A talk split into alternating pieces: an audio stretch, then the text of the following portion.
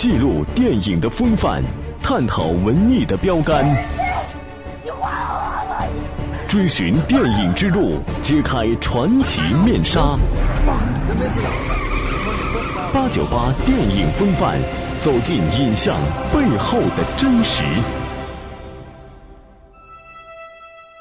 人生如梦，梦想如帆。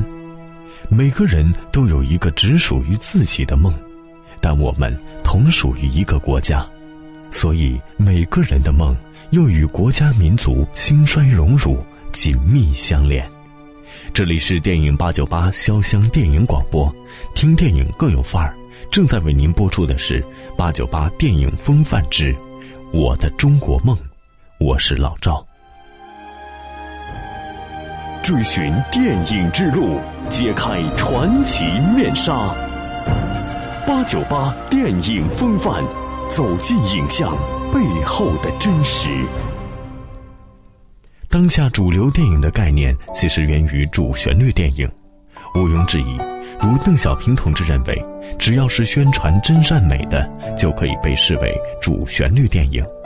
江泽民同志也曾指出，在爱国主义、集体主义、社会主义旗帜下，一切有利于现代化建设和改革的优秀制作，一切有利于激发人们奋发图强、开拓创新、积极进取的优秀制作，一切有利于陶冶人们的道德情操的优秀制作，都应当成为当代电影的主旋律。这种官方的范语与被写入十五大报告的百花齐放、百家争鸣指导方针密不可分。主旋律电影从新中国成立以来，一直以深刻的价值内涵和特殊的视觉文化，承载着我国的民族精神和国家意志。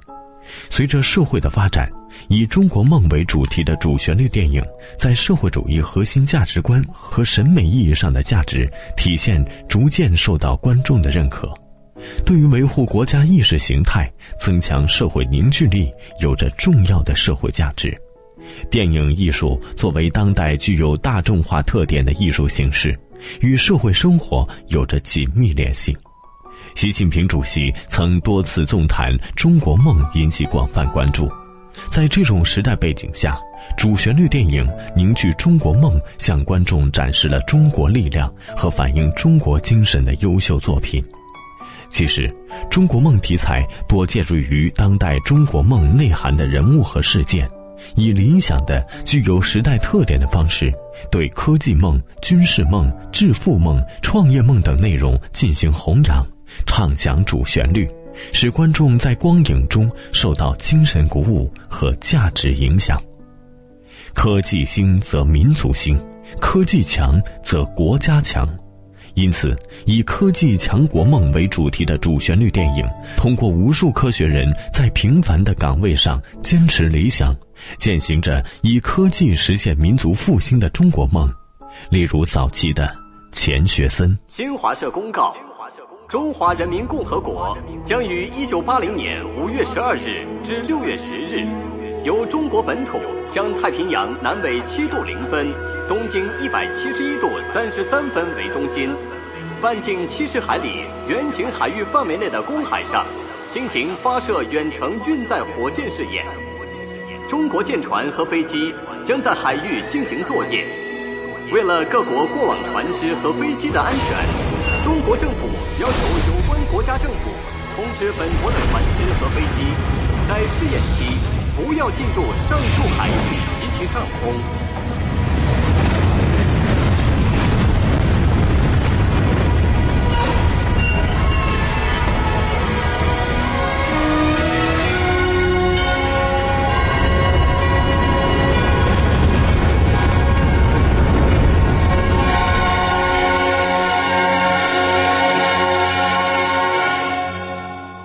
上世纪四十年代，加州理工学院终身教授钱学森因为美国兴起的反共言论而备受打击，他的尖端技术研究被迫终止，并被责令出境。钱学森心系祖国，归心似箭，而意识到钱学森的巨大价值的美方，又对其归国设置了重重障碍，甚至以间谍逮捕了钱学森。最终宣告无罪的钱学森被长期软禁在家中。This is in accordance with the Universal Control Act of 1950. The former officer, William F. Hines, who headed the Red Squad, and William Ward Kimball all identified copies of the Communist Party registration form that certainly made out to the Chinese sciences. Kimball said he obtained the original from the Los Angeles County Communist headquarters, where at the time he was the assistant.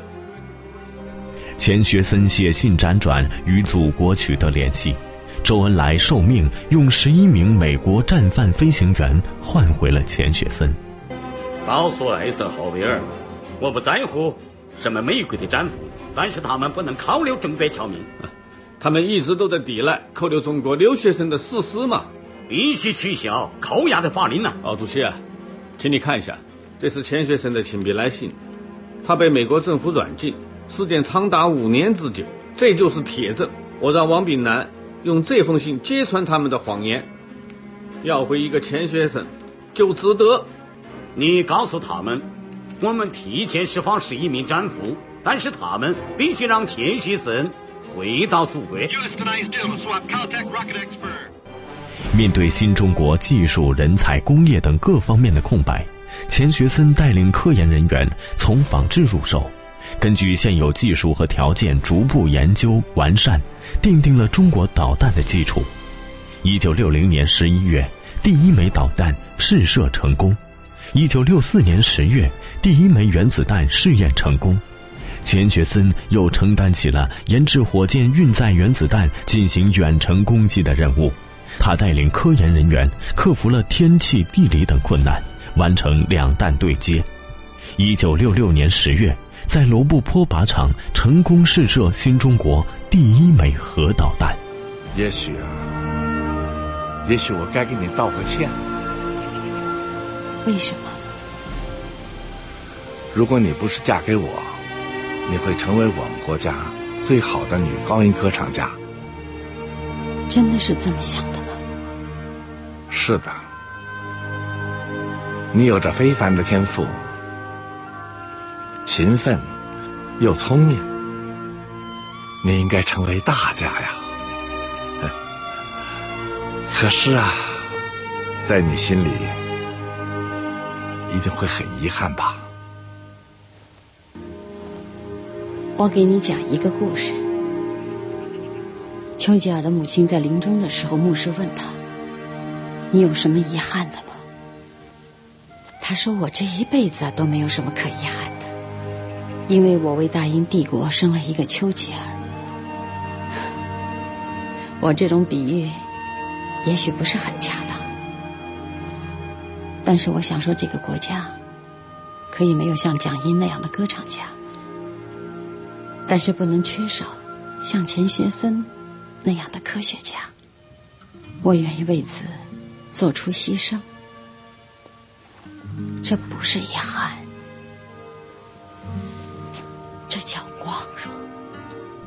晚年的钱学森对妻子充满了愧疚，但妻子的理解让他倍感安慰。而近期的《东方中国梦》也同时是该类型片的上乘之作，也是第一部由真实事件改编，围绕海外青年学者学成回国创业，展示青年科学家的奉献精神。邀请你们三位到我中北科学院来，怎么样？行啊，天高任鸟飞。你们有你们的梦想，啊，我知道，你们有一个攀越科学珠峰的梦想。强军梦是实现国家民族梦想的重要保证力。作为宣传中国梦的主旋律电影，近年来将作品的选题聚焦于现实军事，将镜头转向了对强军目标的实践中。其中，二零一四年军事题材大片《目标战》。以对以往军事题材的突破性创作手法和尝试，将中国人的强军梦想展示给大众。是我们南方市谢市的。哇，嘿，能跟市长大人当兵友，幸会啊！这是我们荣幸。这是我们博大基因的王院长，这位是杨博士。哦，好，都是科学家。啊，您。电影反映的是济南军区红一连这支历史悠久、战功卓著的荣誉连队，在连长戈瑞的带领下，面对错综复杂的信息化战场和军事变革的滚滚浪潮，勇于挑战自我，敢于实践担当。在目标中心站这一崭新军事理论的引导下，穿越艰难险阻，历经变革涅槃，成功把传统步兵锻造成主宰未来信息化战场的多元化、特战化、精锐的壮阔历程。影片故事情节跌宕起伏，人物刻画饱满生动，成功塑造了戈瑞。许东升、林浩南、赵忠宝、李墨斗、薛三桥等一批八五后、九零后新生代官兵形象，他们有勇有谋又时尚，同时不乏敏锐棱角。但经过红一连火热熔炉的淬火锤炼，通过目标中心站探索中的实践砥砺，最终成为未来信息化战场的刀锋铁拳。富国裕民是中国梦的奋斗目标。在影视界，中国梦题材主旋律电影积极探讨了如何实现习近平主席提出的富国裕民百年梦想，诞生了史诗叙述风格电影《足迹》。俺村西庄，明朝那会儿由三兄弟建成，所以没旁姓。俺叫李二足。从九二年到现在，俺在村里。做了二十二年支书。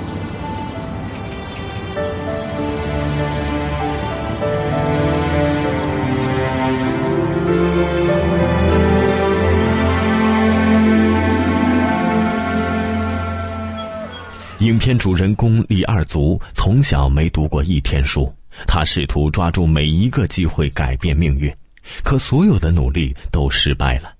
他像一枚没过河的卒子，被禁锢在卑微的地位上。改革开放给了卒子过河的机会，李二卒很快的完成了自己原始积累，盖起了村里的第一幢楼房。大哥，你说你咋那么精明呢？那俺不能只在俺级上卖瓜，你也一样。今天俺把你打了，明天你再打回来，这打来打去的。到那儿去，建国每次都在中原级跟俺占地。俺也发现了个秘密，只要肯吃亏，就有人帮你忙。